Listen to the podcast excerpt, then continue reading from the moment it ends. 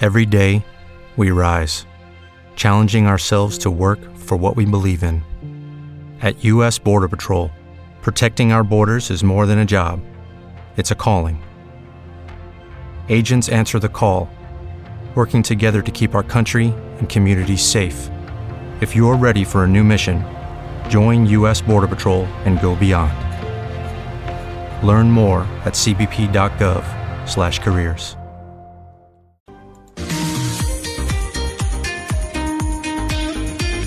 Le reconocéis, ¿verdad? Sí, esta es la sintonía del tiempo que dedicamos a hablar de nosotros. De nosotros quiero decir de nosotros y nuestra condición, de nuestra mente. Y lo hacemos con el psicólogo Enrique Valls, a quien saludamos. Buenos días.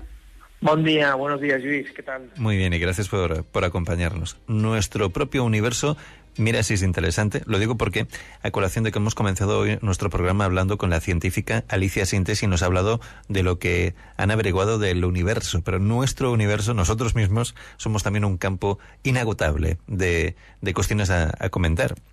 Y hoy nos proponías que habláramos del síndrome del impostor. Te tengo que decir la verdad, no tengo ni idea de qué es.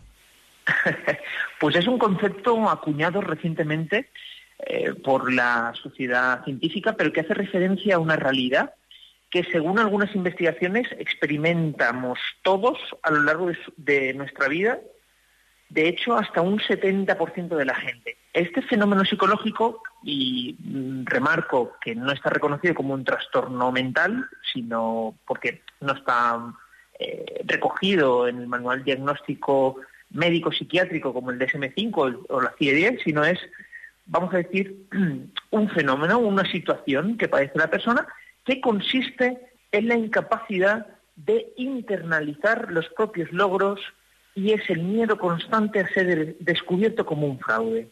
Es como el sentimiento de decepcionar a quienes están a nuestro alrededor.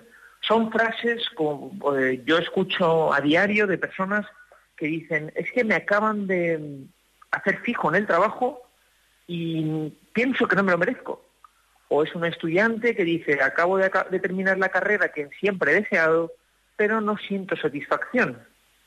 Tienen el sentimiento, por eso se dice de ahí, se acuña el nombre de, es el síndrome del impostor, es decir, no conecto con aquellas cosas que consigo, no conecto con los logros y además es una insatisfacción constante. Yo no sé si esto, en este sentido, de nuevo eh, podemos culpar por decirlo de alguna manera, un poco también a la educación recibida, ¿no?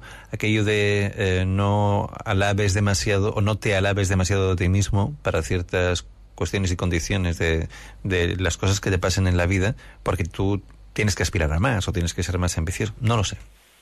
Sí, sí, pues mira, justamente has dado en el clavo, porque tiene una Em, estrecha relación con la parte educacional. Es cuando eh, de pequeñitos nos decían que es tu obligación por aprobar o sí o sí tienes que hacer esto sin ningún tipo de reflexión. Y entonces eso genera el, típico pensamiento, digo típico porque yo estoy muy uh, sensibilizado con el tema y además porque lo veo mucho a diario, que es cuando la persona dice, es que cuando me dicen cosas buenas sobre mí, o que trabajo mucho, no me lo creo.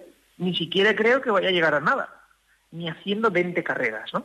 Entonces, claro, eh, es un concepto que tiene una persona y que todos padecemos en algún momento determinado, pero afortunadamente no es limitante, es decir, tiene solución. Eh, precisamente cuidando el diálogo interno, reconociendo los logros que hemos conseguido hasta ahora de forma consciente para que pase a ese inconsciente, durante un tiempo limitado, eh, voy interiorizando esas cosas que he conseguido, reconociendo mis habilidades y mis virtudes, mis capacidades de forma consciente, porque una frase también muy común es que, oye, me dicen que eh, soy una persona muy empática pero y que me pongo en el lugar de las otras personas, pero bueno, pues sí, normal, eso lo tiene todo el mundo, no todo el mundo tiene esa capacidad, por lo tanto hay que valorar esas eh, posibilidades, esas capacidades y eh, claro, es que es tan frustrante que hay frases que como que estoy siempre, mm, no soy lo bastante bueno, no trabajo lo suficiente,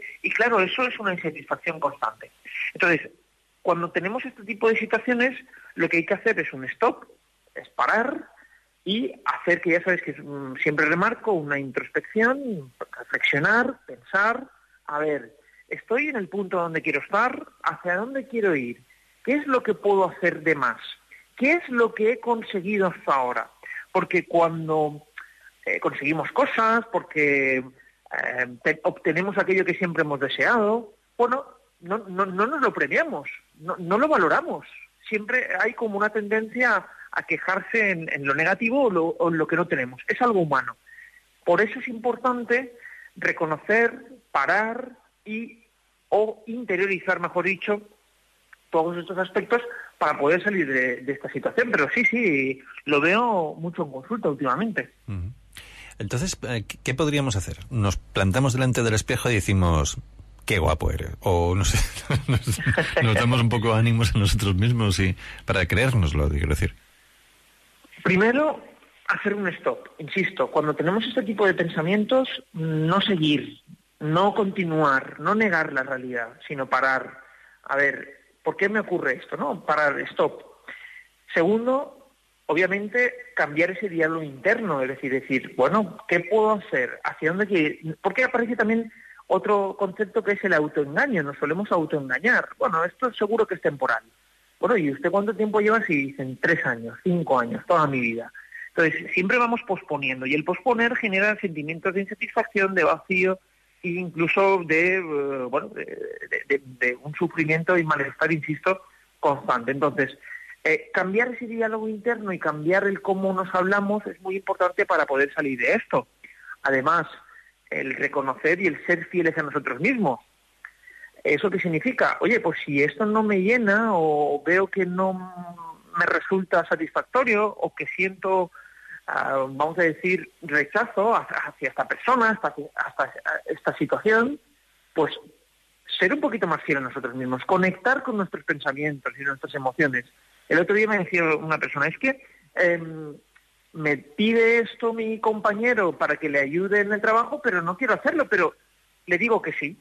Claro, luego eso genera una rabia que luego lo paga con su pareja. Es decir, debemos de ser o intentar ser fieles a nosotros mismos. Y a partir de ahí, digamos que este episodio va cambiando, va transformándose poco a poco a través de mucha paciencia, de práctica y de constancia.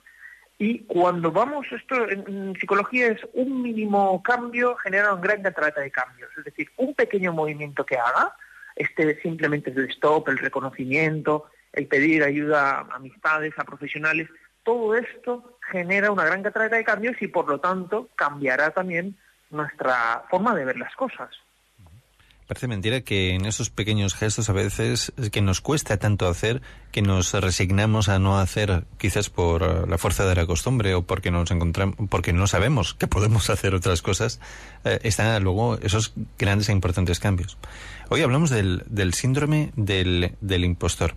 Cuando comentas también podemos confiar ciertamente en los profesionales, también es, una, una, barrera que muchas veces tenemos que romper, porque pensamos que acudir a un profesional, a un, a un psicólogo, a un psiquiatra, explicándolo, eh, es como que nos cuesta un mogollón. Y, ahí, ciertamente, hay la diferencia entre quizás el que podamos dar el paso y salir de, de ese círculo vicioso que pueda suponer este síndrome.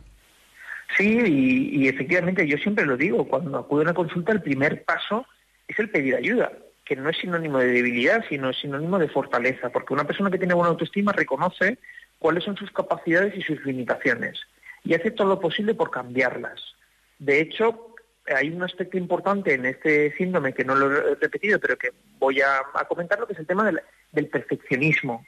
Eh, hay una conexión entre el perfeccionismo, es que nunca es suficiente. Entonces, una de las cosas que podemos hacer es valorar y cambiar la palabra perfección por excelencia. Yo me premio por mi esfuerzo y, he conseguido esto, pues bueno, pues voy a empezar a valorarlo.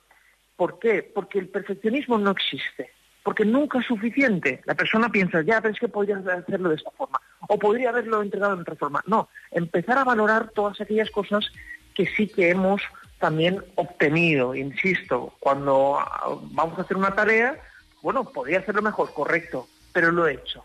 Entonces empezar también a, concentrarnos en esa tarea, a también tratarnos de forma amable con nosotros mismos, buscar otro tipo de posibles soluciones, qué pensamientos al respecto que no sean negativos o catastrofistas. Todo esto ayuda y, obviamente también si vemos que no es posible, pues pediremos ayuda a un profesional que eh, nos va a ayudar, nos va a orientar y no nos va a imponer, sino al revés, nos va a ver cuál o a enseñar cuál es la mejor de las opciones. Gracias, Enrique. Nos quedamos ya sin tiempo, que llegamos a las noticias de la UNA. Un fuerte abrazo y nos reencontramos la semana que viene. Igualmente, un abrazo fuerte. Es la una mediodía en Canarias. Lo más urgente nos lleva a Baracaldo, donde un hombre se ha trincherado en un bar después